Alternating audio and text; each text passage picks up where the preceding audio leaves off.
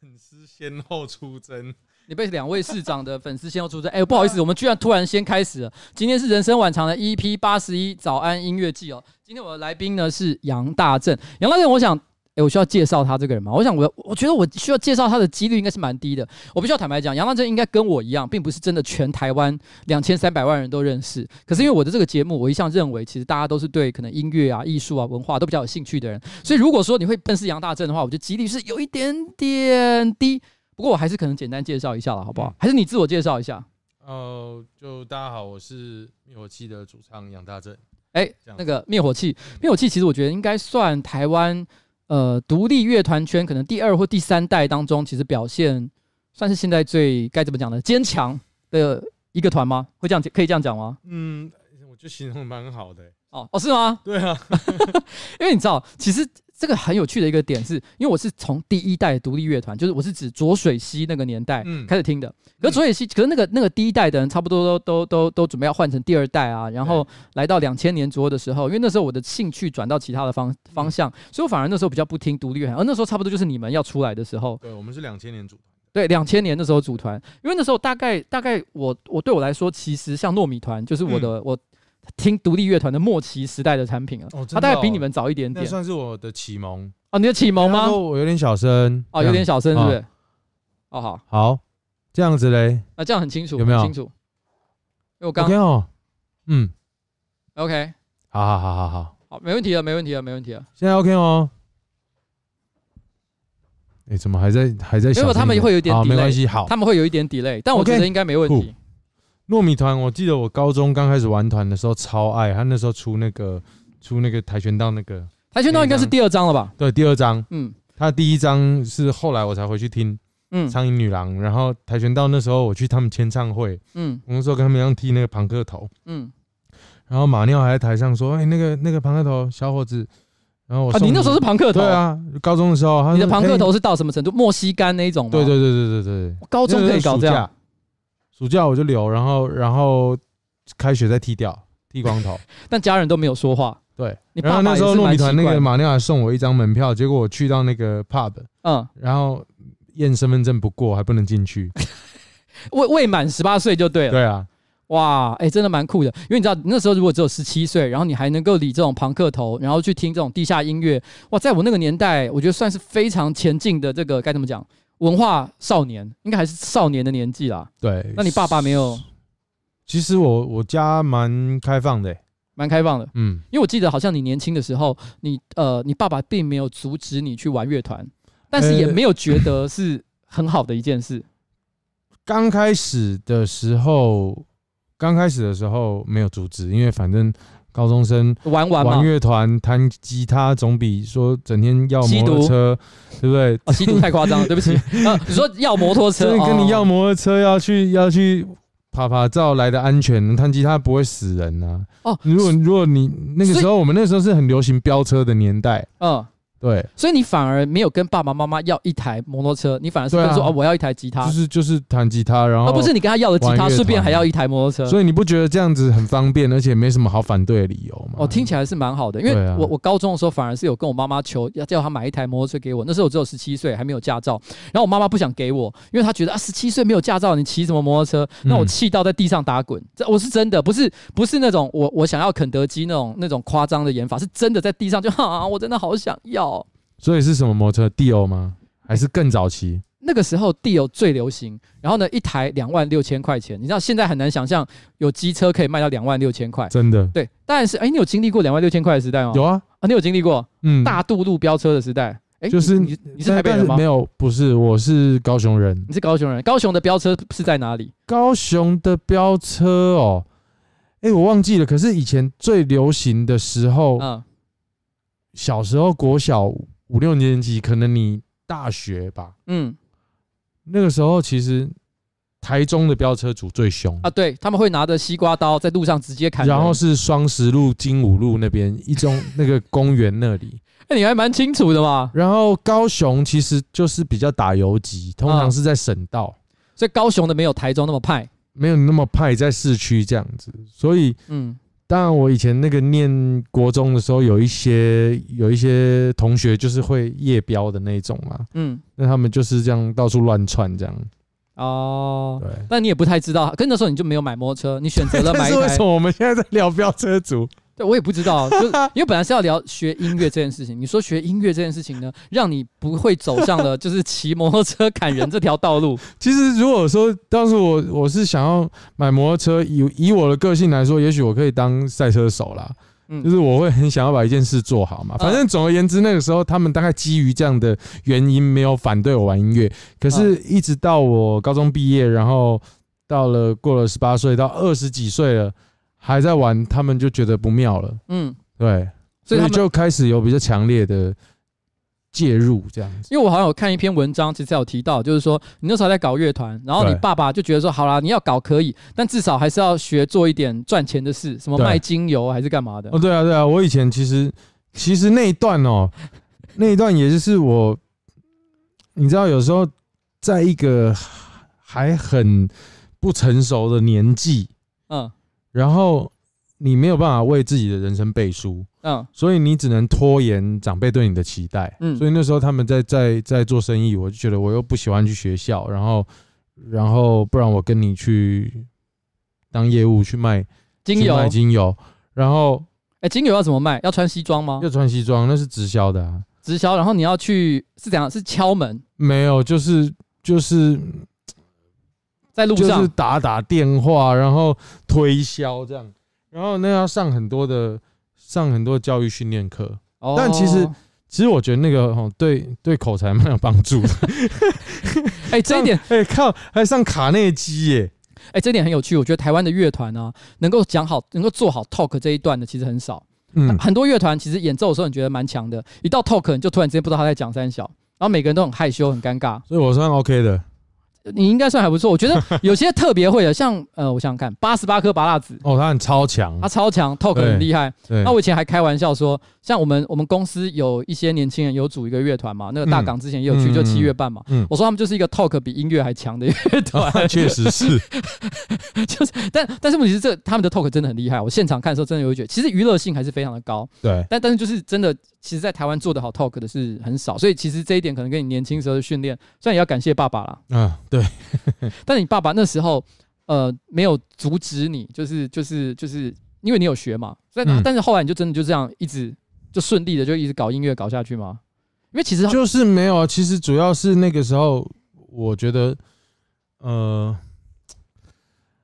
关键其实是林强啦，林强是因为林强，所以我在对自己的人生做了负全责的决定。林强的，你说哪一个时期啊？做爱情研究院吗？还是大概是二零零二年那时候？其实很长时间，我是一直拖延，嗯、就是就是说，你你对家人的期待，然后你只能打哈哈，他希望你做什么，然后你只能跟他打哈哈，然后一边拖延一边玩音乐嘛。嗯，那可是你终有一天你要面对自己的人生，因为因为他希望你停止玩音乐，可是你希望继续玩音乐，嗯，所以这个时间点有一天就会来到。嗯，所以那个时候到最后，我是因为很喜欢听林强的音乐，我会投射他的歌词，我觉得他在讲我的故事。哎，你觉得最有感觉的是哪一首歌？就是从用真假，然后春风笑脸香那些，哎，都是很经典的那几首，就是很像啊。啊，对啊，就是无人喊你来做伴，然后为着理想来怕表，就是很喜欢弹吉他这样子。哎，可是坦白讲，我年轻的时候，因为林强的歌实在太红了，红到。他的歌不是不好，对，可是可能个性我就是有些比较叽歪的地方，嗯，因为太红，使得我我我如果要跟别人讲说我觉得林强歌好听，我会觉得很丢脸，就有一种别人问说，哎、欸，你觉得你最近有听什么歌？然后如果我讲我听林强，我就觉得啊，好汗颜呐，好像表示我最近都没有听什么很厉害的东西，或很特别，然后没有人知道的东西一样。可是没有关系，我没有这个尴尬，因为我听的时候他已经退流行了。对，而且哎，其实这是我刚本来要问的另外一个问题是，是因为我记得林强很早就嗯有点像淡出前台，他其实一直都还是有从事创作的工作，对啊，但是其实他在前台上的表演，在很早的时候，应该两千年前就停止了。他就娱乐世界的时候，嗯，然后就是自我毁灭出来以后，对，就是他就如愿以偿，自我毁灭了。哎、欸，你认识？你应该认识博维嘛？他现在博维认识啊。对，对对，他之前也有跟你一起同台演出嘛，对不对？对啊。他刚在这边跟你打招呼。哦。哎，Hello，Hello，Hello。其实这边也可以预告一下啦。其实下礼拜博维应该也会来我的直播找我玩。那我们会聊另外一些呃无微博维的话题，所以请大家下个礼拜可以在那个 这个就继续继续跟我们这个继续聊下去哦，聊一些奇怪的话题。嗯、对啊。未未来的那个，你说立法委员吗？你要讲这个吗？消波块，未来的消波。对，我刚心想说，未来立委这可能有点讲太 太太讲的太容易了，应该没有那么容易啊。那消波快是快一点啊，是没错，也可能是水饺啦，因为最近我发现那个严家的水饺真的卖的蛮不错的。因为我去一些超市，像是那个微风微风百货的那个地下超市，非常那种贵妇才会去的，嗯，你都可以看到严清标的那个头像，就放在他的超市的那个那个立牌上，说哇，严清标的什么，我忘了那个名字的水饺，某某水饺在那边卖，我想哇，连贵妇超市都有卖颜清标的水饺，卖超好，欸，这样很嗨，欸。可能料馅料也是。因为有一天我们再也找不到博伟的时候，我们就去买那个水饺。哦，买那个水饺，然后呢，就一直叫他的名字，这样，一直叫他的名字，并且就是买一杯啤酒，然后一边吃一边怀念 当年陈柏惟曾经说过一些很棒的话，还跟你一起同台演出。哎呦，我以前跟陈柏惟超好的，靠北。你有跟他很熟吗？我跟他很熟啊，真的，你有常跟他？我跟他很熟。哎，很多这种以以我娱乐圈娱乐娱乐圈的人，只要讲到跟别人很熟，其实都很唬烂，都是那种我跟他很熟，其实只跟他见过两次面，或者吃过一次饭。真的很熟。你跟他是？我跟你讲，我跟你讲是为什么会很熟。其实你知道，我是一个非常就是意识形态跟政治算是蛮有热情的人。我我知道。他那时候选议员的时候，嗯，我就觉得我靠，基进党呃这个陈柏伟他好有条理哦。嗯。然后，但是他做很多很帅的事情，好像没什么鸟他这样，我就觉得靠，怎么会？嗯。然后我就有一天晚上也喝了几杯，然后我就觉得。干这个人太帅了，我就传讯息给他，我说你好，我是灭火器的大正，然后我说我说我知道小党可能比较没有资源，但是我觉得很欣赏你们的的的这些论述跟这种拼劲，所以只要需要音乐上的这个站台。我我可以义务去这样。你知道我刚刚本来听你讲了一大串，我本来你我以为你要说，我知道小党没什么资源，所以我这边有一百万，我等一下明天汇到你的户头里面去。我刚刚整个心里想说，哇塞，要讲很大的数字出来吗？没有，这啊，我可以帮你唱站台唱站台唱一下。那有真的帮他站台唱？有啊有啊，所以他马上就说，就马上说他有一场在三凤宫，所以那时候我跟他还没有见过面，然后我就直接就是直接到三凤宫。然后哎，你就是把整个乐团带去，还是没有我一个人？然后，然后唱完以后，后来选完了，我们才变熟。了解，因为他在选的时候其实就忙嘛。嗯，哎，我这对选完他，他开始环岛，所以他只要上来台北，我们就会出去喝两杯。嗯嗯，哎，刚刚有人说大正感觉长得有点像我们上班不要看的蔡哥，其实某些角度有一点点。如果他再大号一点点的话，可能真的有一些了。但是没有那么像了哦。然后我我要讲的事情是，你知道，你刚刚讲这个时候让我想到那个那个那个，其实我不知道你是不是这样的问题，因为我我猜测了哦，就是因为像我啊，我在上班不要看，其实我们上班有十个成员嘛。嗯。那我从来我一直都很不好意思，在很多政治的议题上，因为我常会很积极的参与一些问社会议题，但是每次参与这些社会议题的时候，我都不敢。在办公室里面提起，原因是因为我很怕，好像因为我自己是老板或者是一个领导者的身份，我讲了他们会不好意思不追随，所以我跟他说，哎，我今天要去，譬如说我要去陈柏威那边，我要帮他站虾啊，看有没有人要跟我来，我怕我讲了这件事情大家都碍于人情压力，可是其实他们并不想来。嗯，像你你说你去帮那个陈柏威唱歌嘛，对不对？其实你不是整团带去，是不是也有一点点这种心情，就觉得你也不知道他们。要不要做？干脆我就，反正是我自己想。不是我跟你讲，整团带去成本太高了。哦，只是因为太贵了，是吗？对，说真的是因为，因为不是大家不愿意，嗯是当乐团的专业度到一定程度的时候，每一次上台的演出都要维持在一个 quality。嗯，就是啊，这个我懂，无可避免的。嗯，所以你一次出去，基本上基本上大家都不要拿钱，最低消费还是要个五万十万。乐器的准备是，然后工作人员、音控、灯控什么的。哇，我我理解。所以，所以有的时候，其实到到有一阵子开始，我们开始在在维持这个 quality 的时候，有一些人会比较不谅解，就说啊，金马超普呀，然后帮忙帮忙一下唱一下不行，不不是不行，就是我没有道理说我真的不拿钱了，然后我还要 还要再再准备个五万十万去。我懂，我懂。这样子，但如果你只是下去啊，那高雄，然后唱个卡拉，就是其实这很简单，我可以一个人带带吉他唱啊。哦，也是，这也是一种很好的做法，木吉他这样子啊。哇哇哇哇哇！其实其实这个这个，那博威后来去台中选嘛，那你你自己是怎么看这件事情？我是。没有这样笑，好像很不看好一样。但是不是不是，呃、我觉得就是要有这种勇者啊、呃，勇者，对，真的是勇者，嗯、就是艰困选区嘛。嗯，那其实他应该算是骑兵啦。嗯，骑兵。嗯，老实讲，然后他的、嗯、他的这个空战身世也好嘛，所以其实有的时候政治在翻转，就是需要这样的事件。嗯，对啊。因为其实那时候，其实我记得他前一阵子，哎，我不知道这可应该是没有什么不能讲。他之前跟我讲过一个数字，他说，因为其实当然很多候选人都会做一些内部民调嘛。嗯。那先不要提支持率，我支持率这是他的秘密，我就不讲了，因为也许他，而且。这个可能变化很快，那是很久以前我听到。他说，其实光是知名度这件事情，嗯、如果你今天在他的选区，就是台中的第二选区，你去问谁知不知道严宽恒，嗯，哦，大概这个这个知道的比例是百分之九十八，对，也就将近百分之百的人都知道，呃，谁是严宽恒，对，可是知道这个这个陈柏伟大概只有三成而已，对，对啊，对，光是这个就已经很有巨大的差别，就更不要提支持率了，所以其实是非常辛苦的一件事情啊，对，可是老实讲，以他一个其实是。呃，也没有担任过任何公职的情况来讲，他能够空降到一个地方，就能够有三层的的的认识度，其实也是蛮强的啊。对啊，而且他真的很靠腰，我觉得他很衰，就是他老是就是被惯着议员的抬头。跟你平起平坐，他明明没选上。我跟你讲，这就是我很生气的地方。你知道，我觉得其实台湾的很多人，其实明明看起来好像很爱讲政治，每天知道吃饭的时候在看政论节目，然后呢回家的时候呢都在大放厥词，对政治有各式各样的意见。可是事实上，其实他们对政治的认识非常的浅薄。譬如说看到我，他们可能知道我是市议员，但是反应都是你是那个民进党的市议员哈，因为他们只觉得因为我的意见跟他们。不同，所以说他觉得我不喜欢韩国瑜，所以他们就会说啊，你这个民进党，你绿色的走狗。我说你要干，我跟民进党从以前到现在没有任何屁毛关系。我觉得国民，我觉得国民党的某些市议员，还甚至于比对民进党市议员对我还更加友善。你这样子讲，居然说我是民进党，我也是觉得很冤枉，好不好？对不对？你会有这种感觉？会啊，嗯，他们是不是也都讲你是民进党？对啊，就是什么民进党养的乐团呐？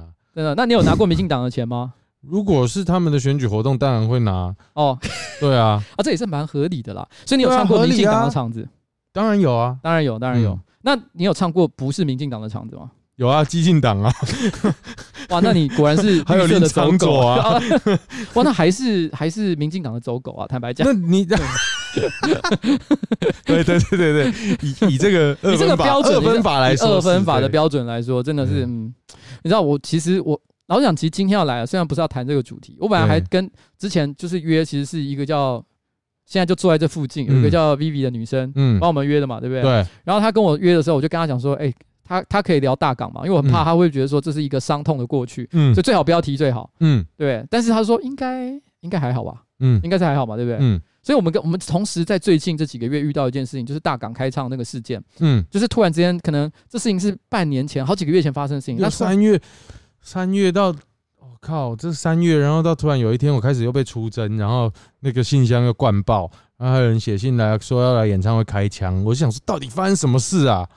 我完全不知道为什么哎、说真的，到现在到现在哦，事情已经过去一一两个月了，其实偶尔我还是会收到一些其实生命威胁类的讯息，可能是直接泼在板上，也可能是直接私讯来给我，其实都有。那其实因为我都是抱着一种，就是这些人都只是嘴巴讲讲，都是一些你知道网络上的键盘。键盘杀手啦，哦，基本上都是一些懦夫，随便随便讲讲，所以我都不是认真。但是事实上，其实真的有我的支持者，因为他看到这个讯息，非常的紧张，跑去警察局报备。后来叫警察局还找我去写笔录，这样子。嗯，我内心都会觉得说，啊，其实还好吧，这些这些韩粉脑子不好，然后呢，我看胆子也很小，应该不至于真的做这件事情啊。嗯，你你有你有担心过这件事吗？不是，我我其实本来一开始那个威胁的，我是也是觉得。他们应该也是嘴一嘴而已，嗯。可是后来我想，其实有必要去报案的点是，今天我们到年底，嗯，跨年也好，烟火晚会也好，然后各式各样大型的公开活动，那都会有很多的人，嗯。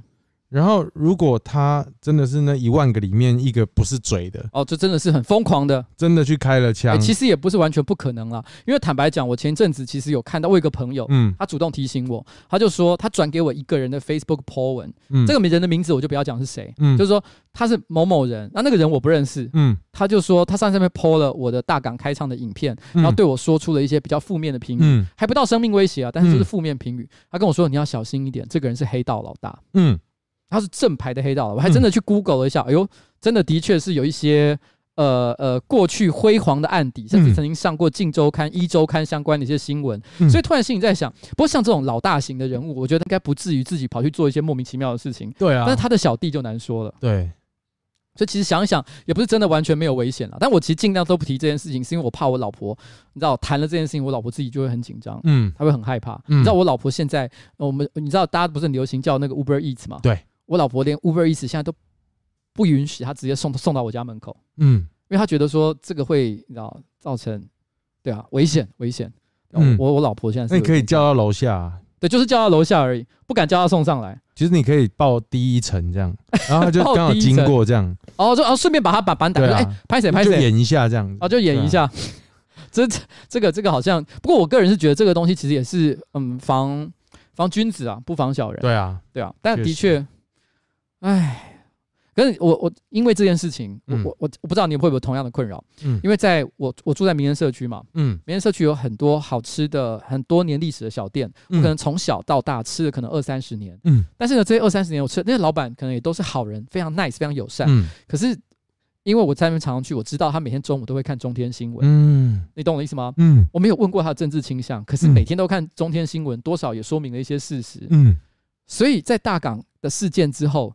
我都有一点不敢再去那些地方吃饭，嗯，不是我觉得他会打我，嗯，而是我有突然间有点担心这么多年来的交情，嗯，然后我发现他在那个食食物里面加料，我不知道该，我会很难过，嗯，你会你会有这种感，你会有这种担心吗？我其实我其实还好，嗯，因为我住的地方哈是是永和，嗯，然后那个地方基本上也是一个爆蓝的地方嘛，所以我就觉得说。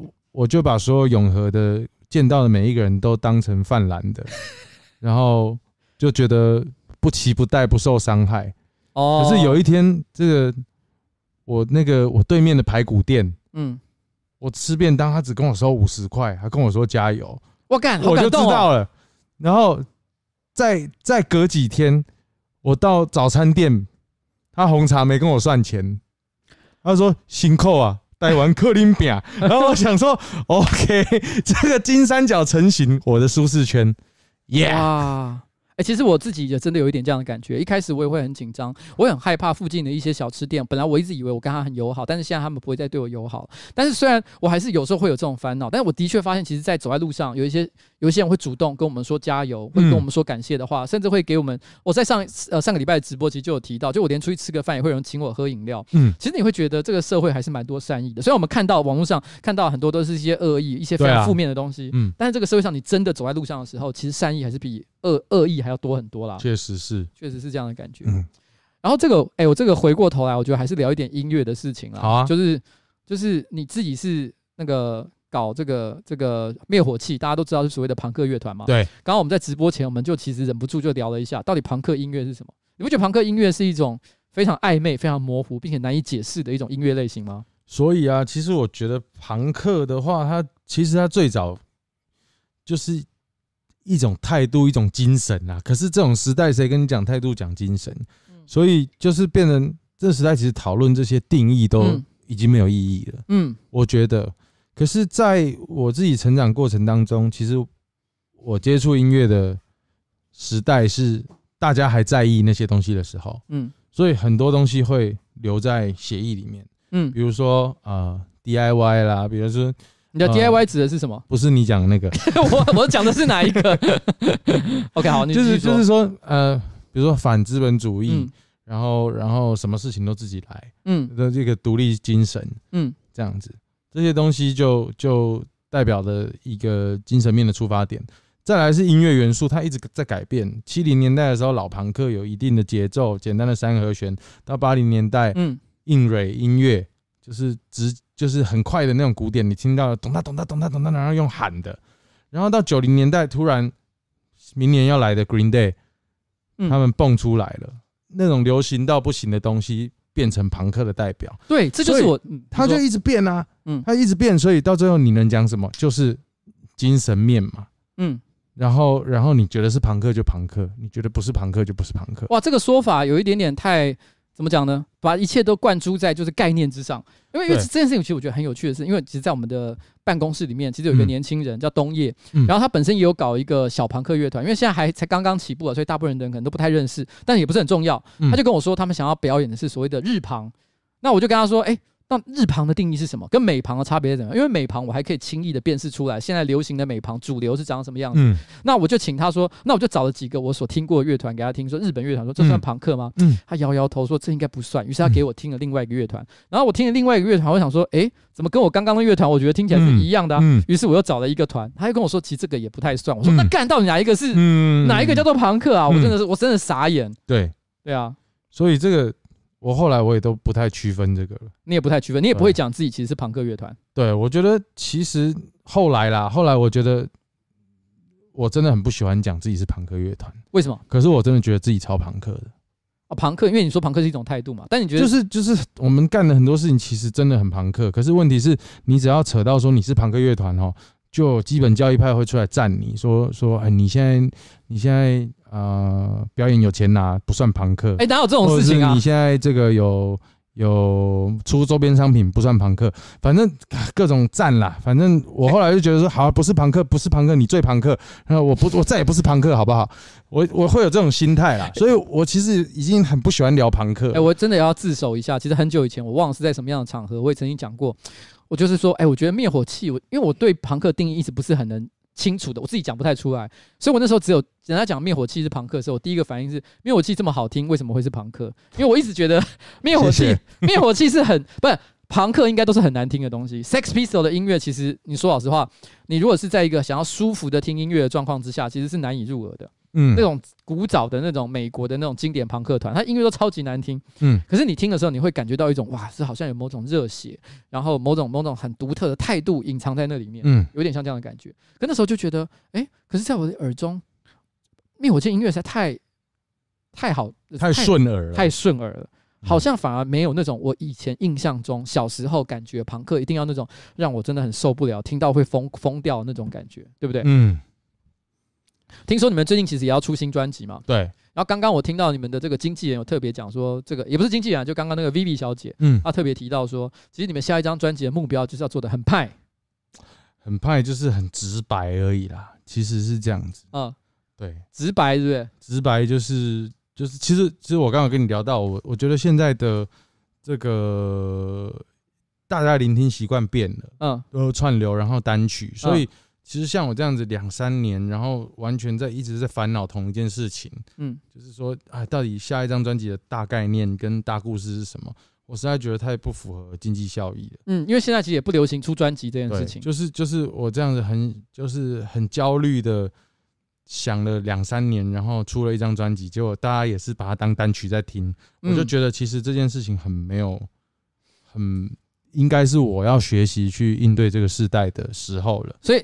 因为你刚好提到说，这可能是你的最后一张专辑，但不是你的最后 一首一首歌。对，不是不是说我要解散的，可能可能这会是灭火器的最后一张专辑。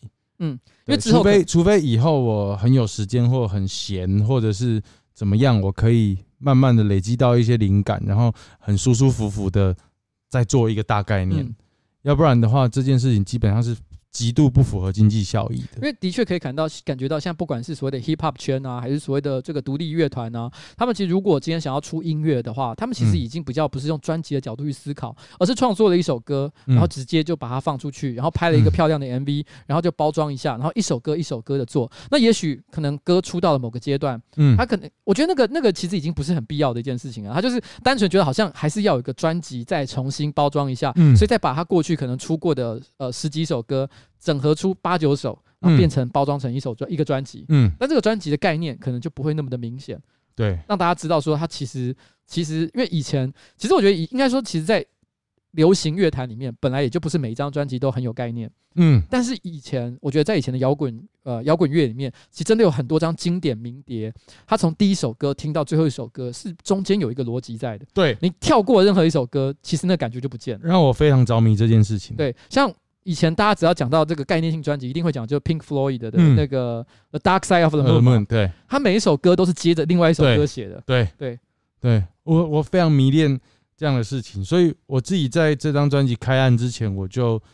有定一个目标，第一个是做了二十年的、嗯、呃乐团，嗯，我还有什么遗憾？嗯，那我就很想要完成一件事情，嗯、就是当初我们在西洋的摇滚乐 CD 里面听到的那些声响，嗯，我很想知道那些又肥又大的声音，嗯，在加州出产的朋克专辑是怎么来的？嗯，所以我们就跑到 LA 找了 Sum 41的制作人，嗯，然后做。可能是我们最后一张的这个专辑哇，然后整体的概念，我就想说，如果是最后一张专辑，那我要留下什么样大的讯息？那其实这几年，其实我觉得心情上很受到大环境的影响，嗯，所以我有一个觉得是现代的人好糟蹋前人的流血流汗创造的自由跟民主，所以我想要用大时代的各个。不同阶段的背景不一定是很直白的在讲述一个东西，但是在不同的背景，就像一九四五，就像悲情城市的二二八年代，嗯，用不一样的故事去提醒大家，其实我们是走过这些历史，才拥有今天的。哦，难怪。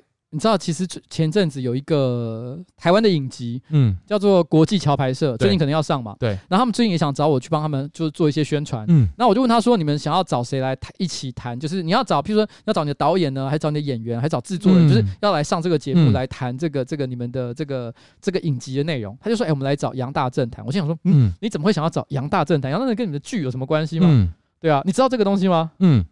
我知道啊，因为因为其实我们会有一些合作，是音乐？还没有还没有曝光。哦，还没有曝光，所以不是？哦，我们会有一些合作，嗯，哦，Holy，没事啦，Take it easy，Take it easy，因为哇哦，真不好意思，但没事没事没事，OK OK OK OK，因为因为因为他其实跟我这样讲的时候，我那时候。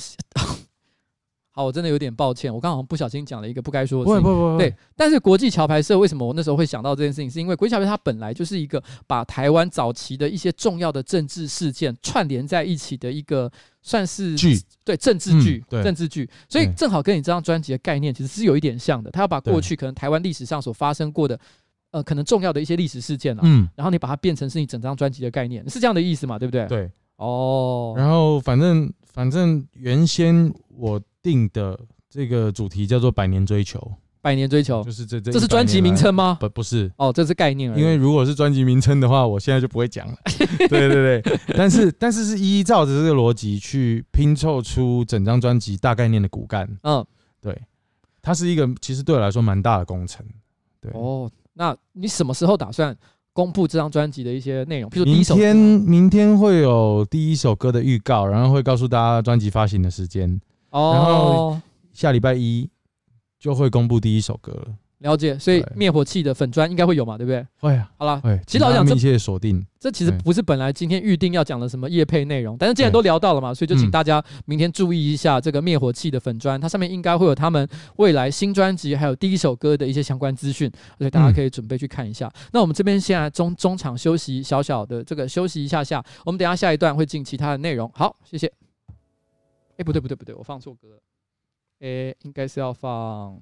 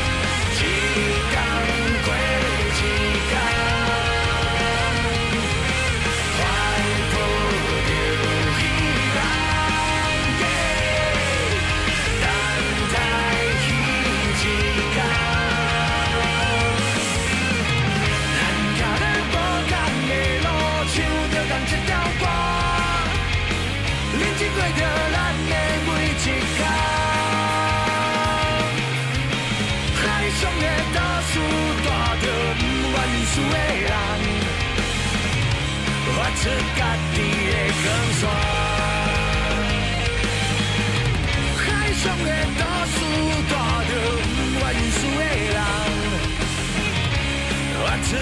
hai.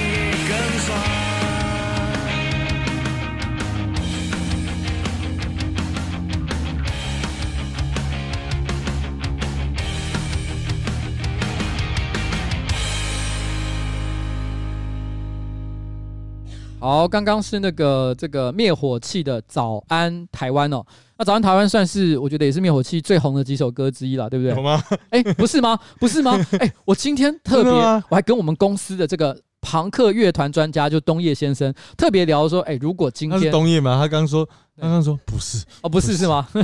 因为我刚刚我刚刚问说，如果今天呃呃那个灭火器。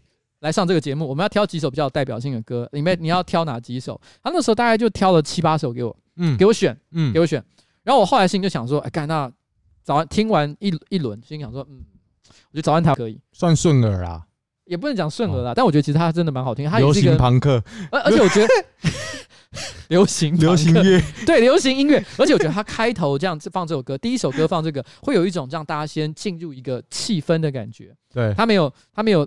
因为你知道，如果一开始就放很重啊，或者很悲伤啊，或者是太过经典的歌啊，大家都会觉得可能，哎，怎么这东西来得太早？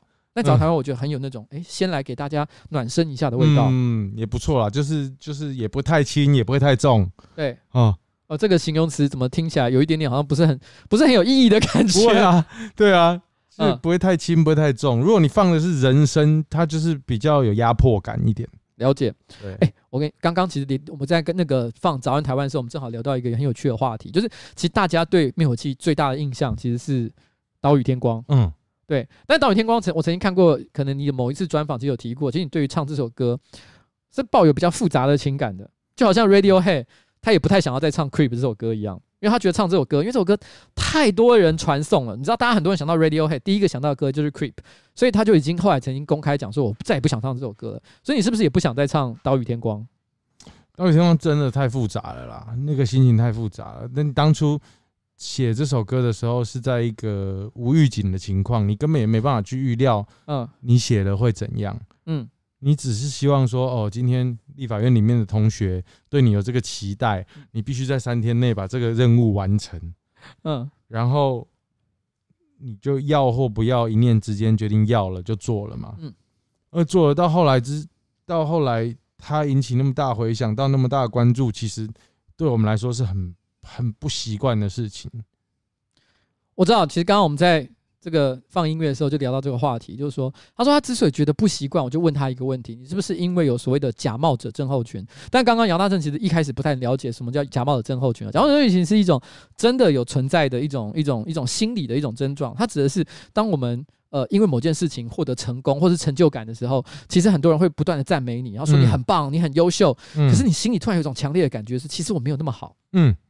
觉得这一切言过其实，嗯、觉得自己就是一个假冒者，嗯、你好怕你自己就有一天大家揭穿这个真相，然后发现说，哎、嗯。欸，其实杨大正你还好嘛，这首歌也没有那么棒，嗯、不知道大家吹捧你干嘛？嗯，你是不是有点像这样的一个心情？对，一方这这是其中一一个面向，嗯。嗯、再来是你会觉得在这件事发生以后，那些突然突然来的关注会给你很大很大的。混乱感受啦，然后，然后，当然这些关注你就会开始把这些感觉都放大，然后你会去看到那些酸言酸语或恶意的恶意的揣测，嗯，像什么样的揣测？例如说啊，你就是这个哪里也哎，从来也没听过的乐团，然后在那边吹捧成？不是吹捧，就是在那边蹭学运热度，讲的好像我拜托人家让我写歌一样，问题就不是。是明明就是里面的同学找我们，嗯，然后然后就是各种各各式各样的这些东西就会出来，然后呃，有的时候我其实常常会想说，我好想知道如果没有岛屿天光，灭火器现在可以走到什么地方哦？因为明明在二零一三年，在还没有岛屿天光的时候，我们就办了两千人的体育馆演唱会，嗯，那其实那对一个独立乐团来说，本身就是一个已经是一个蛮算里程碑了。对，那如果都没有这些事情。然后我一样继续写接下来的歌，我们能不能再有更好的表现？嗯，我有时候很想知道这个答案。那那没办法，你现在就有岛屿天光，你就是必须跟这个东西共存。然后接下来就会有很长一段时间，可能你走到任何地方，譬如包含甚至于你可能去陈柏维的这个这个这个站虾的场合，也会台下人鼓噪说：“来啊，我们要唱岛屿天光。”嗯，你那天有唱岛屿天光吗？没有啊。应该会有人希望你唱了，但是你就是觉得干我老子他妈就是不要唱岛屿天光。也不是，就是说反正就能不唱尽量不要唱啦。就是那首歌对大家来说也有很多很复杂的情绪啦。因为三一八过后，其实也有很多人有各种不同的见解。运动伤害啊，运动伤害，然后讲得非常好。然后你就会尽量不想去触碰这一块。是。像像吴峥哦，然后还有一种，还有一种是灭火器本来大家都不知道，嗯，然后突然大家好像都跟灭火器很熟，嗯，结果是因为岛屿天光，这样老歌迷就会北宋啊，我懂，诸如此类的，这这这这一切太复杂了，可能会说这个这个灭火器变了之类的，但这一切太复杂。可是有一件事我要讲的是，大概在二零一八吧，哎，一一四学运，嗯。三年后好像一六吧，哇！一四学运学运那么久了，很久了。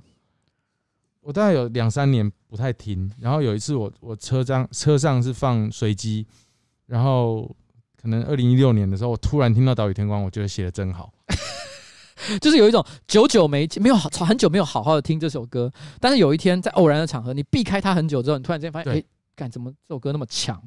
对，就是你怎么办法三天以内？在不能失败的情况下写完录完，嗯，加混音完，然后让他上战场，然后没有失误。其实坦白讲，我觉得任何人如果说他是一个，譬如说蹭学运热度这件事情，我觉得他有一个很。虽然我我我不是真的那么了解这个来龙去脉，可是我知道它很明显就有个逻辑上的错误，是因为这是在运动很初期的，它不并不是运动已经三一八变成是一个非常盛大的一个一个社会运动之后，才有人说，哎、欸，你来帮我写一首歌。事实上，在运动很前期，他就来找你做这件事情，嗯、没有人知道三一八会变成什么样的情况，也没有人知道后来三一八会之后出现了什么时代力量啊，出现了什么东西啊，没有人都知道这些事情。所以其实这是在一个什么都不知道的情况之下，有人请你写了这首歌，你基于一时的热情，你决定去做这样的事情，嗯，然后你也不。知道这首歌会因此把灭火器从弄到这样三台都在爆，然后那个新闻这样一直爆一直爆，我也觉得靠腰，这什么？这是没有人可以在事前发，可以理可以可以想象得到的事情，真的是很扯。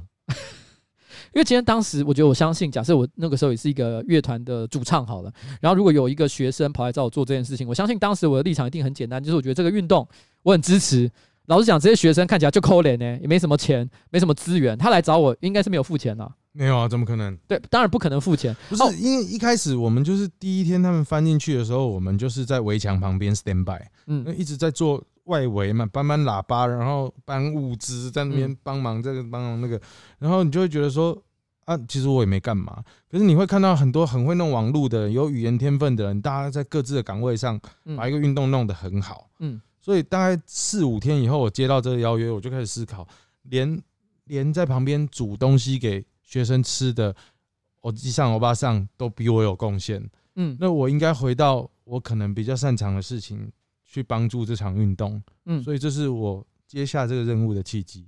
其实当时我觉得好像蛮多独立乐团其实都有参与三一八的运动，像我之前有一个合作乐团无望合作社，嗯，其实好像他们也是当时在很多运动场合都是非常常见的一个角色啦。嗯，所以我觉得其实很多台湾独立乐团的这个歌手，其实的确在这个台湾的这个政治的发展历史上，我不敢，我不不能说他们其实贡献了非常多，因为就像你讲的，很很多时候大家可能只是贡献自己很小的一点心力，想要去做这件事情，也不一定尽到很大的不知道多大的力气，可这不是很重要，大家那个心其实是一样的，你知道吗？我都觉得我们。这些年这些街头的工作，其实是配乐的角色，嗯，就是配乐的角色。我们从来都不是主角，嗯，可是你知道，就是像再好看的电影，它一定都会有配乐在，嗯，所以，所以我们就会一直保持这样子的步调啊。我觉得这个讲法其实非常的好，因为有的时候其实。在我们自己的故事里面，就好像我跑去选市议员这件事情，当然我是这个故事里面的主角。嗯，可是我觉得，如果今天把它放成是你放大成，譬如说整个台湾的未来或者台湾的前途了的话，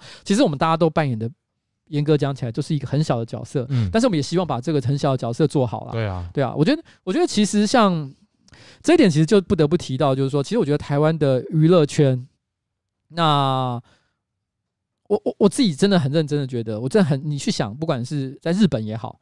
还是说是在美国也好，还是在任何大部分我觉得比较正常、自由、民主的一个国家里面，其实我今天有任何的乐团或者任何的娱乐娱乐圈的表演者，说脱口秀表演，像伯恩或谁，任何一个人，如果今天他想要谈论政治，发表强烈的意见，表示我觉得我支持什么，不支持什么，其实很少有人会去说他们你不可以做这件事情，或是你不应该做这件事情。可是在台湾这个环境，你就是有很多人突然跳出来说，我们应该，你知道，音乐归音乐。政治归政治，嗯、这种人总是很多，而且跟你讲这些这些话的人，每次我听到这些话，我都会很生气。一件事情是，这人根本就没有在听音乐。问题是，台湾就是就是你是蓝的，就不是政治啊。这一点其实讲的蛮好的，就就就是这样啊。你什么时候那些挺蓝艺人，你什么时候说哦他有政治化哦？嗯，对，是挺蓝的就没有这种事啊。嗯，通常就是你你你。你台独，你怎么样？就是你好政治，很政治化。嗯，那那些整天内地内地的人，其实那也是一种意识形态啊。没错，其实叫你不要讲政治这件事情本身也是一种政治，对，因为他觉得讲政治不好，他希望你最好闭嘴。其实这件事情本身就是一个很政治的行为。嗯、然后这件事情不得不讲，就是说，可是我也因此觉得，可是我并不因此想怪任何人，因为我觉得其实台湾的这个娱乐圈，大家要活下去。真的是非常的辛苦，每个人有不同生存的哲学，所以其实我当遇到不同的就是人有不同的就是做法，或是我都不是很想去严厉的苛责他们啊，我至少我是这样了，我不知道你怎么看这件事情。其实我觉得这个跟其实我我这几年还蛮会会蛮坚强的原因，其实跟这有点有关，嗯，就是。我觉得现在的大环境来说，做不管你是影像相关工作者还是音乐相关工作者，其实对于中国的市场都很依赖。嗯，那这个依赖不是对或错的问题，我也都觉得你选择的市场你可以走多远，这都是抱持的祝福。所以我从来不会主动要求或者是说去审视任何人的政治倾向。或者是说他表态的愿意表态的程度在哪里？嗯，可是我忧心的一件事情是，现在的自我审查有点严重。嗯，然后你这样的情况下会变成是说，对岸那碗饭真的吃得久吗？然后如果今天你被举报了，那你要说跟中国道歉吗？中国也不一定接受你道歉。嗯，然后台湾也不见得能够欢迎你的单。那那如果你说哦，你很有骨气说哦，没有，我支持态度啊，我我就是不再去赚你的钱啊，那也许你在台湾会有一些掌声。可是你长期以来比较比较大的这个经济来源就断了，你真的受得了吗？你的公司真的能承受吗？所以其实长期以来，我觉得。大家在吃的这碗饭有点有点太危险了，嗯，然后我会很想要一直把灭火器撑在一个好的状态，是我希望如果说，当然过去的依赖已经成型了，那就保持吧，嗯，我们也都祝福。但是往后的新一辈要投入这个市场的人，他也许有一个对象看啊，你看那个灭火器都都。敢表态，嗯，他而且他活得很好，而且他他就是好像饭也没有少吃，嗯，然后还生了一个小孩，还是可以让他，对不对？还是可以可以让他读幼稚园或什么的，对，看他也是养得了家，开车上班，对，好像不是太差。那不然像灭火器那样也可以啦。哎，其实这真的也是我自己的想法。所以这样子的话，我觉得好棒哦。嗯，如果如果你。的目标只是当灭火器，那我觉得太容易了。嗯，真的太容易了，因为因为就是我已经看到太多人比我们有才华了。嗯，新的年轻一辈的音乐人一直在推出很多新的作品，我都是赞叹的。那如果我们可以一起把台湾的市场顾到更健康，也许我们就。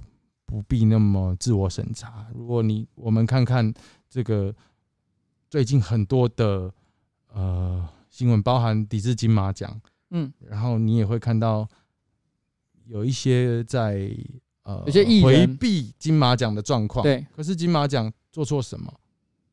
它不过就是一个代表台湾这个电影界的最高荣誉，对，其实这么简单。他甚至于其实没有打算要跟你沟通说，哎，我觉得中国呃台湾要统一还是要独立啊？他甚至于没有踏到这个话题。今天在在操作政治的是中国，他就是要你怕，嗯，然后你就越怕，然后就然后错的都好像是我们没有惹事的这些人，惹事其实不是我们，可是我们却要道歉。有的时候我们好，这个就在这边讲，就是有的时候我们是。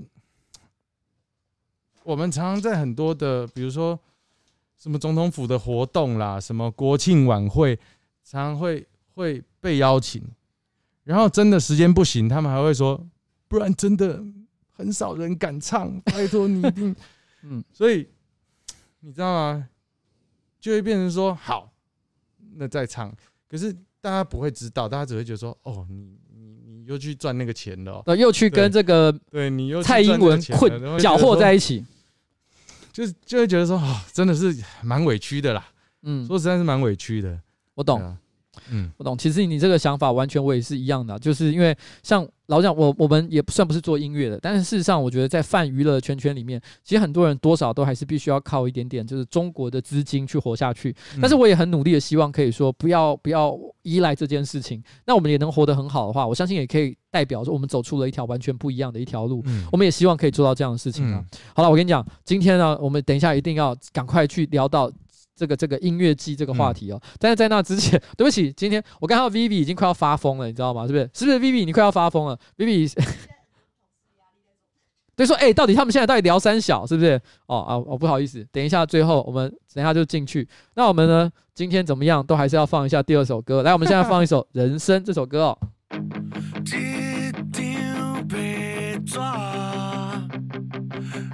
在一个彩色世界，变成你甲我，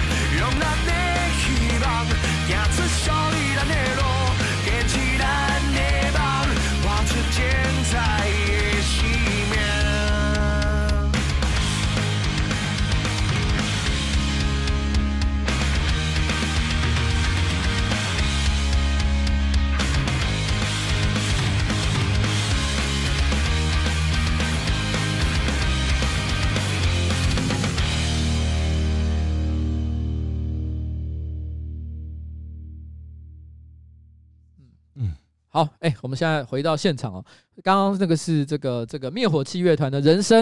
刚刚有人说，哎、欸，这个人生晚长怎么可以不放一下人生？我当然有准备啊，你这边怀疑什么？好不好？人生当然是准备好。那我们、欸、其实你人生晚长四个字，我们的歌名里面都会有。哎、欸，这样晚我知道在哪里，可是长在哪里？长是另外一首 hit song 哎，长。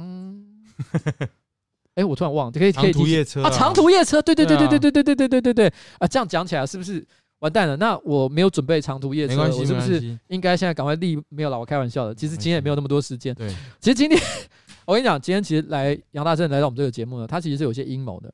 没有啦，其实也讲讲起来不是阴谋啦，没有阴谋，是不是？摆明就是来宣传的，摆明是来宣传，是不是？好了，我跟你讲，其实今天是。我们其实这这个呢，他们最近有一个活动叫做火球季。对，哦，火球季，嗯，你要不要介绍一下火球季是一个什么样的活动？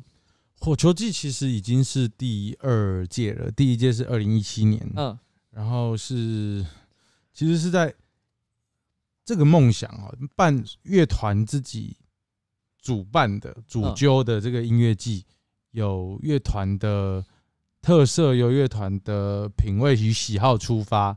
的音乐季其实是来自于两千年那个时候，我们十六岁的时候看到一张这个录影带，嗯，哪一个录影带？叫做 Air Jam 两千，它是一个日本朋克团叫 High Standard，它办在这个千叶棒球场的音乐季。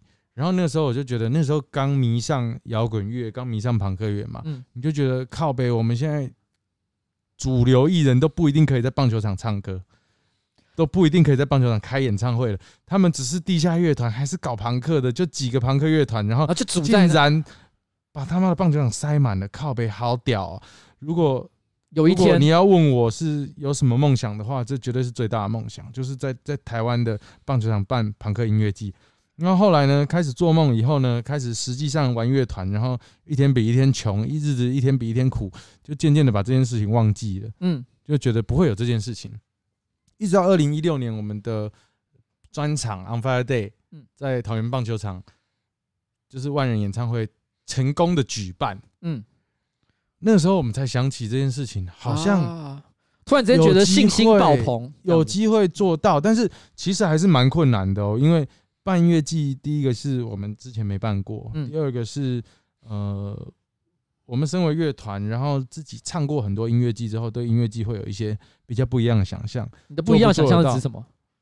其实这就是我常常在讲的细节。其实这并不是一个很好拿来宣传的点。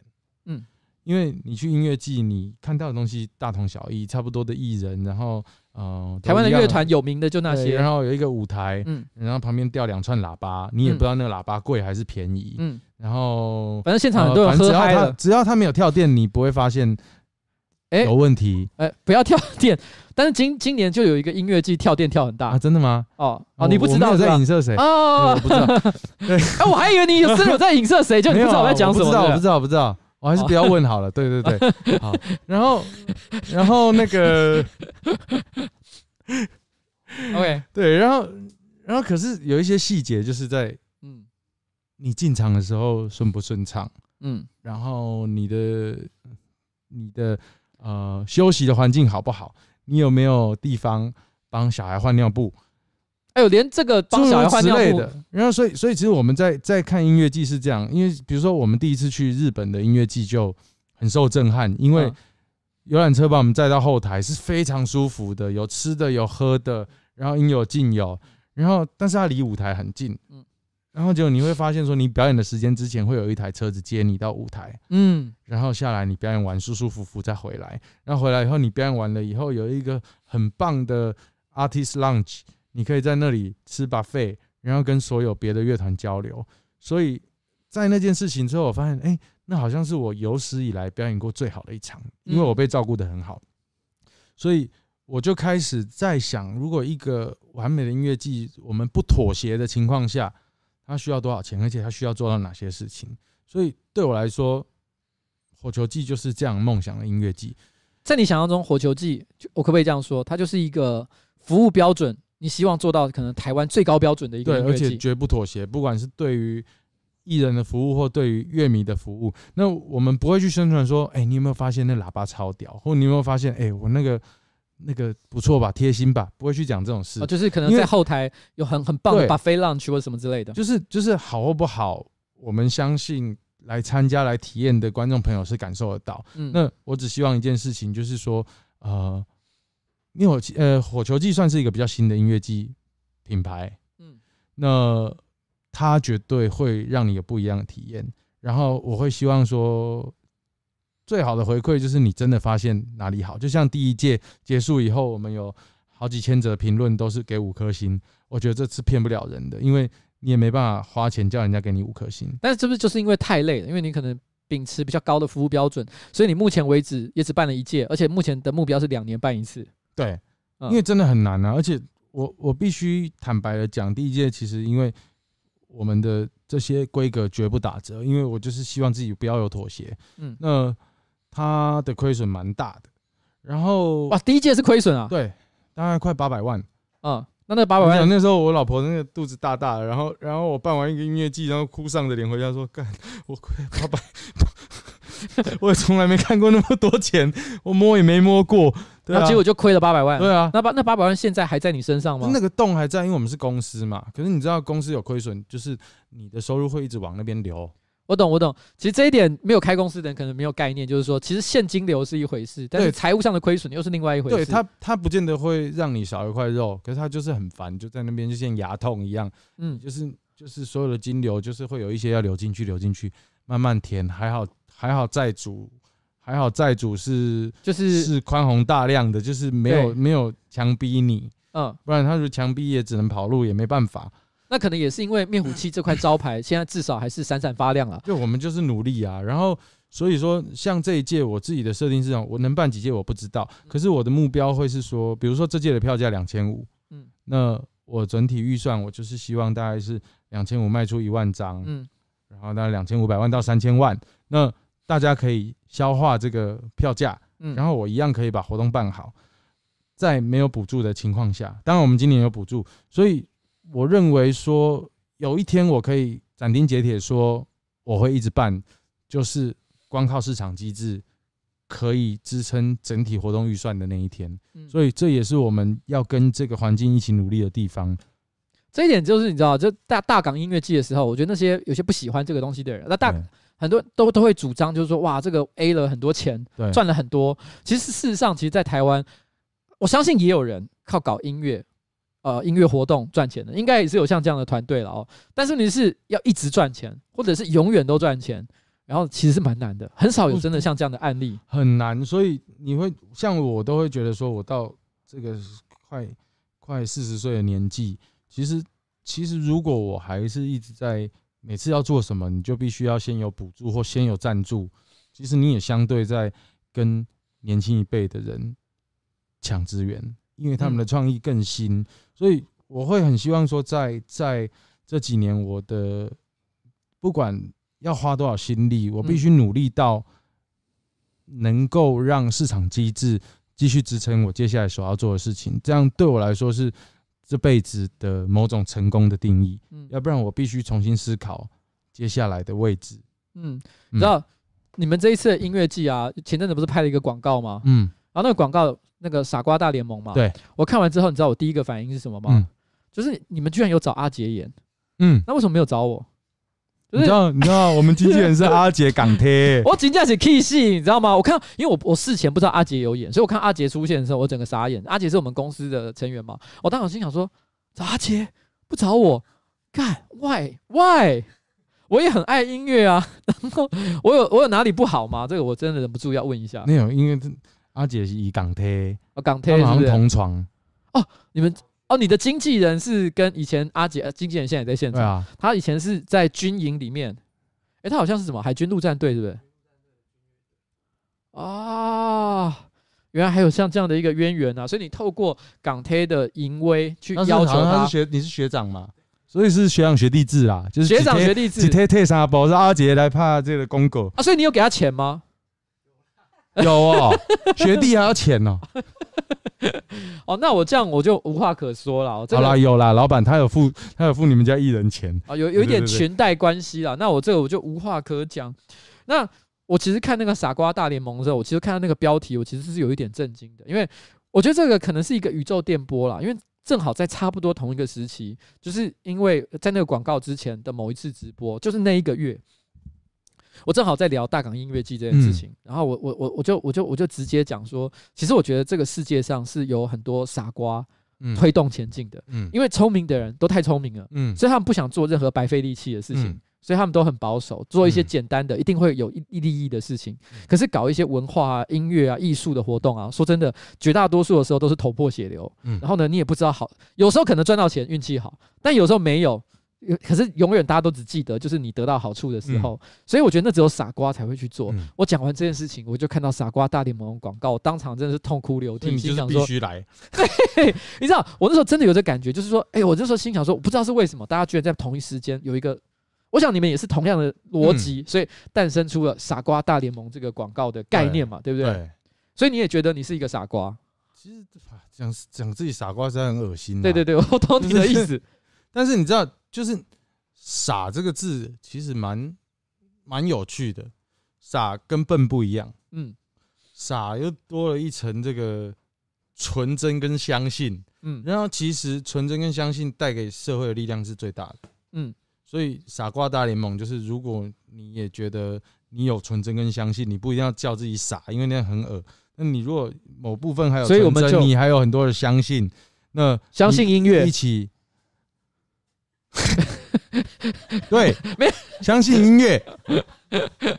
如果你还相信音乐，你就一起来到这个场域，然后一起度过两天，就是把这个正能量积在一起啦。你看，就是。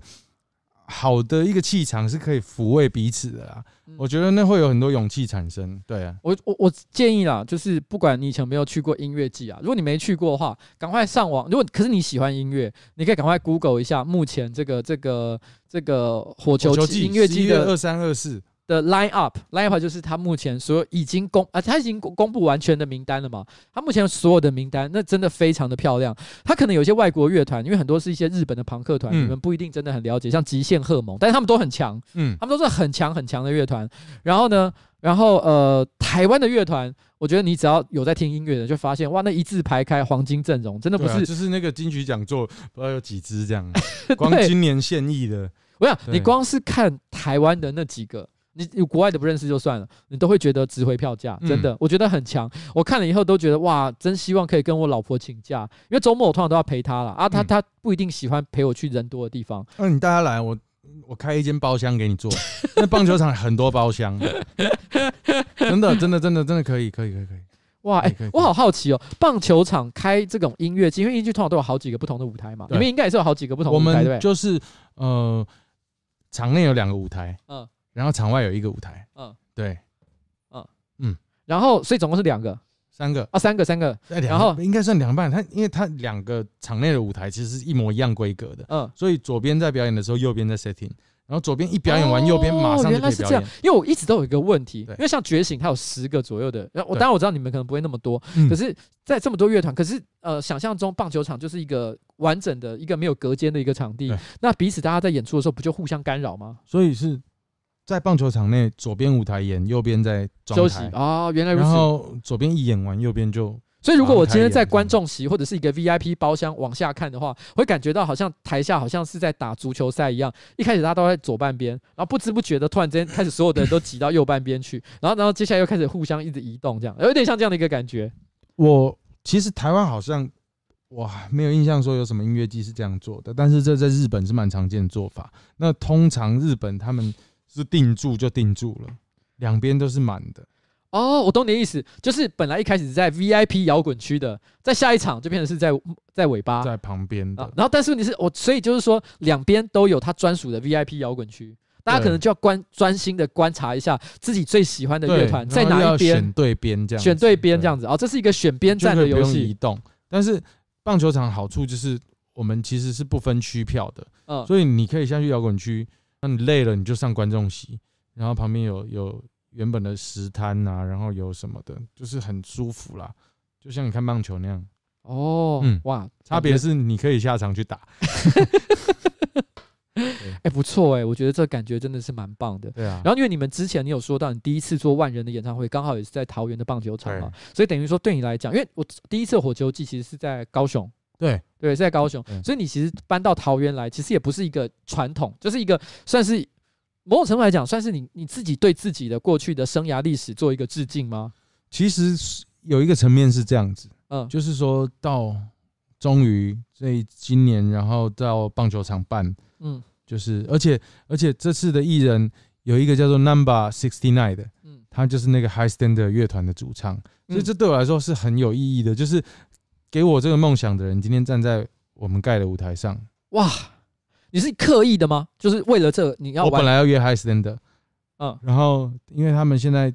主唱跟吉他手都各组一个团嘛，嗯，但是我我跟主唱比较熟，然后我就一直问他 High Standard，然后就说 Number 六九先唱，我说好好，那就喊 Number 六九先唱，High Standard 以后再说，这样子。哦，嗯，我可以理解这种感觉，对，我可以理解这种感觉，因为其实我以前是在那个游戏业上班嘛，对，然后我以前小时候就是玩欧美的那种大厂做的那个游戏，所以当我人生第一次。我可以跟某个知名的欧美游戏公司的老板坐在一起吃饭的时候，我真的有一种干，你知道，我人生来到了一个完全，我小时候只能够玩他们的游戏，然后，然后呢，买花一千六、一千八百块钱去买，然后玩的时候一边玩一边流口水。可是有一天，我居然跟着他的老板坐在一起吃饭，那时候会有一种我的人生已经，嗯嗯。完全不一样了，完全就是那种感觉，对，就很开心，很开心。好了，我觉得火球季真的是一个非常，我觉得非常真的，我是发自内心很想去看看的一个活动。所以呢，如果今天你也是正好喜欢音乐活动的话，希望大家可以观察关注一下这个火球季的资讯。那目前的这个售票应该还有票可以买嘛？对不对？对啊，对啊，因为你知道那个棒球场它其实可以卖到一万多张，哎，可以卖到一万多张。哎、啊欸，其实通常来讲，一般音乐季可以卖，哎、欸，我知道了。呃，因为这个数字之前还有，我记得其实今年大港应该是有八万左右人次的进场嘛，对不对？进场不一定是卖票啊，但是进场流动啊，流流动的人次差不多是八万人次左右，所以实际上卖票应该也是有个一两万，应该是有吧，一万多票。所以就说今天这个火球季要卖的票数，就差不多是大港开大港的这个水准了，差不多，差不多。嗯哇，好，那希望这一那目前卖票状况其实还蛮好的，就你没看我现在也是神色轻松。神色轻松，可是私底下其实好像鸭子划水一样，下面其实是非常紧张的，觉得快剉赛。我觉得，我觉得是有有达低标哦，有达低标，不会不会到不会亏八百万，不对，不会不会不会亏钱的，不会亏钱吗？就是可能，你这样讲，人家就觉得不想买了。你要讲说目前是亏四百万，我我觉得不能一直用这种不能一直用这种悲惨行销，我觉得这是很不好的事情。就是有亏钱就有亏钱，然后不会亏就不会亏。问题是。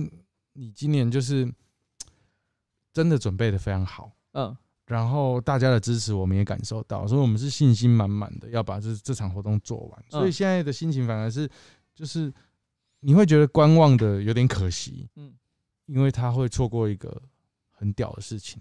好，我我我今年的感觉是这样子，我我上一届我都是一直在说，我要赔钱了，赔钱了，完蛋，我小孩要生了，拜托。那个那个不是那不是悲观型，那不是不是悲情牌，那是我真的是抓了蛋。你让我办完，然后回家看我老婆那大肚子，我真的是干，我不知道哭了多少次。你怎么会一个三十几岁的人捅这种篓子？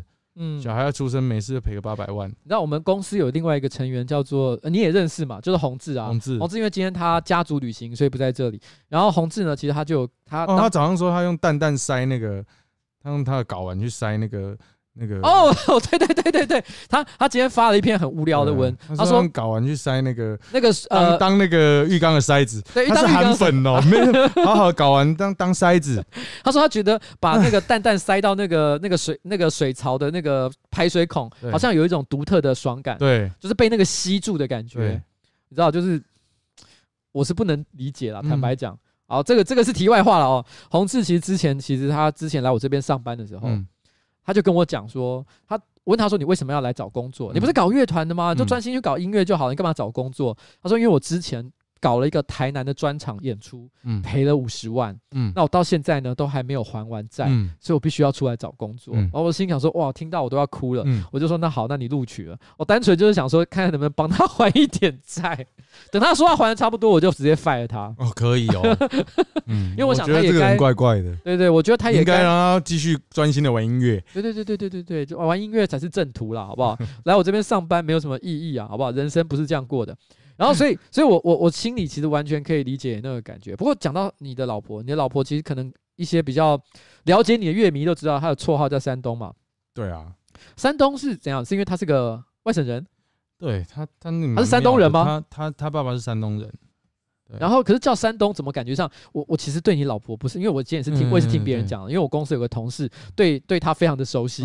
然后呢，他特别跟我讲说，他好喜欢山东哦。嗯、我说你为什么喜欢山东这个人？因为山东，我不知道大家有没有小时候看周星驰或一些港片，其实里面有一个绰号叫大山东的女生，嗯、你知道吗？就是大山东，她就是一个很肥壮的女、嗯、女孩子。因为你想到一个女孩子如果叫山东的话，你不会想象她是一个娇小可爱的一个女生。所以为什么她叫山东啊？就单纯是因为她爸爸是山东人。他爸爸的，他爸爸是山东人，然后他爸爸的外号叫山东，所以他跟他妹妹小时候就会说自己是山东。哦，其实山东原来是他妹妹的外号，嗯，所以他是一个习名字。然后不是他妹妹的外号，然后后来他比较内向，嗯，然后到长大一点，他都跟他妹妹混，嗯，所以人家叫他山东姐，嗯，然后他就说山东姐叫起来好老，叫我山东就好，结果他妹就换外号了，嗯。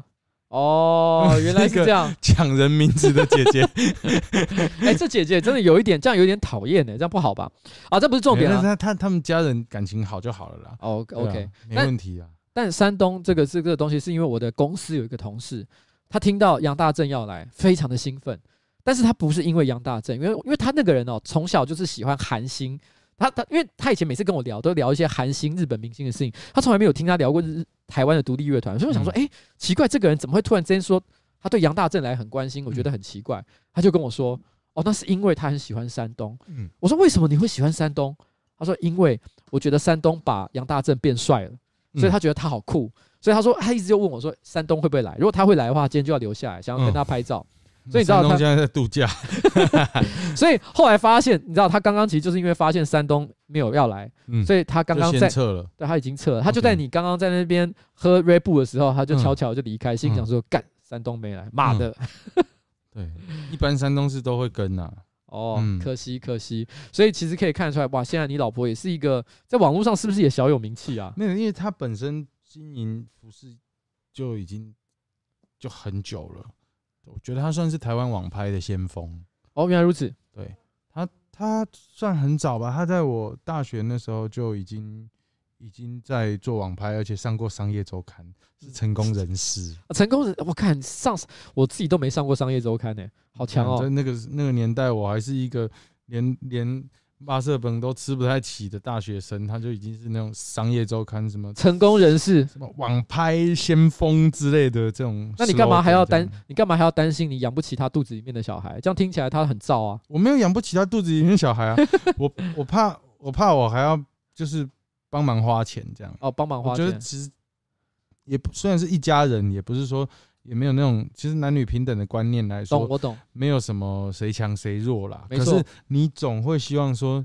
你不要谁给能没棒给赛一堆嘛，总是捅娄子回家嘛。了解，捅了八百万的娄子回家，心里总是有点过意不去。对啊，全家人都要一起一起承担这件事了，嗯，有点辛苦。嗯，好了，我觉得今天节目差不多到此要准备告一个段落。我非常谢谢杨大正今天来到现场，然后呢，火球祭请大家一定要去这个支持一下。那山东的他是有怎样有 IG 吗？还是？还有 IG，还有 IG 是不是？大家也可以去看一下，就是杨大正可爱的老婆把他变得更帅的那一个。背后成功的这个，他把我自己买的衣服丢掉。他 他刚在这个节目直播开始之前，他跟我讲了一件事情，就是说，他说他说他老婆呢，他平常可能自己也会买一些衣服，但他放到衣柜里面去的时候，因为老婆会帮他收拾嘛，所以不知不觉的那些比较他买的，他老婆不认同的，会被他老婆慢慢的偷偷的丢掉，然后换成他买的衣服，所以不知不觉他就变成了他老婆的形状。对，没错，这个我怎么拿都是他帮我买的。对，所以这就是杨大正变帅的一个秘密哦。我根本什么也没做，我只打开衣柜拿衣服，然后就变帅了。哇，人生真的是非常的轻松啊！我老婆其实也常批评我的穿着，但她从来不会帮我买衣服就是了。她她其实会常常取笑我买，就我买任何衣服回来，如果她觉得不好看，嗯，她就会讲一些很尖酸刻薄的话，然后就让我觉得哇，干无地自容。嗯，比如说我买一件白西装，然后我觉得很帅，哇，白西装好酷哦。嗯，她第一个回反应就是。这不是包伟明的衣服吗？然后，你怎么你怎么知道他在贬？他说不定觉得包伟明很酷啊。我可能，我当下听了我一阵难过，那衣服就再也没有穿出去过了。都讲包伟明啊。然后有一次我买了一件黑色的衬衫，但是有一点点会反光。嗯。然后他看到第一眼，他就说：“哎、欸，小 S 的老婆老老公叫什么名字？叫什么？徐什么？是徐什么的？对，反正他就讲他的名字。他说：这不是小 S 老公的衣服吗？嗯，因为他老公就是那种夜店咖嘛，常会穿一些有点闪亮的衣服。嗯，我一听到我也是干，他真的很懂。他一讲我就觉得啊，算了，我不想穿了。对，很厉害。好了，大家的老婆都有一些御夫的方术、方式、方式、方式哦。好了好了，今天节目的最后，那我们就来放一下。”呃，晚安，台湾。晚安，晚安啦。好，今天要跟大家说再见了，好不好？那杨大正火球记，然后灭火器新专辑，关键字全部都给我记好。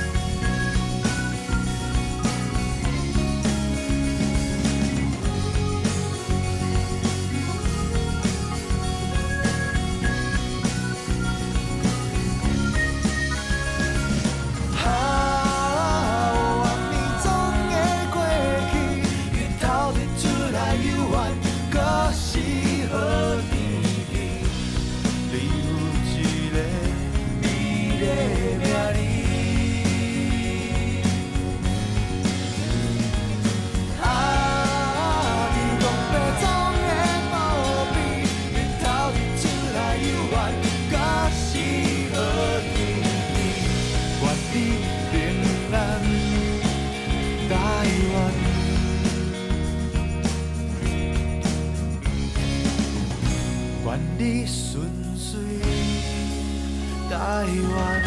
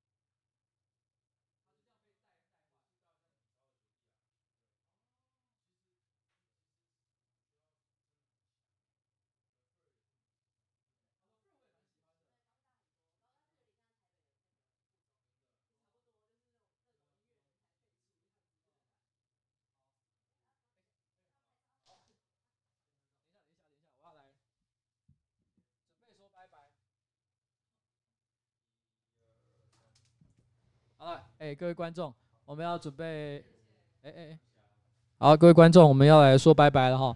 然后今天呢，节目差不多到此告一个段落，非常谢谢大家，我要来准备送杨大正回家了，拜拜，再见，晚安。